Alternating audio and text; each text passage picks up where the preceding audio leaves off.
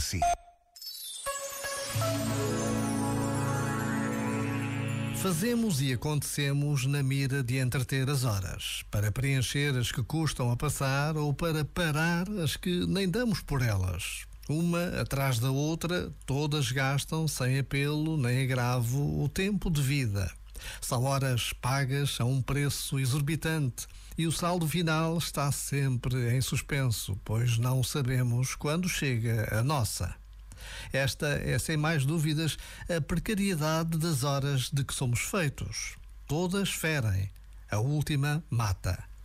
Mas isto só assusta quem faz de si mesmo o ponteiro que marca a sua hora.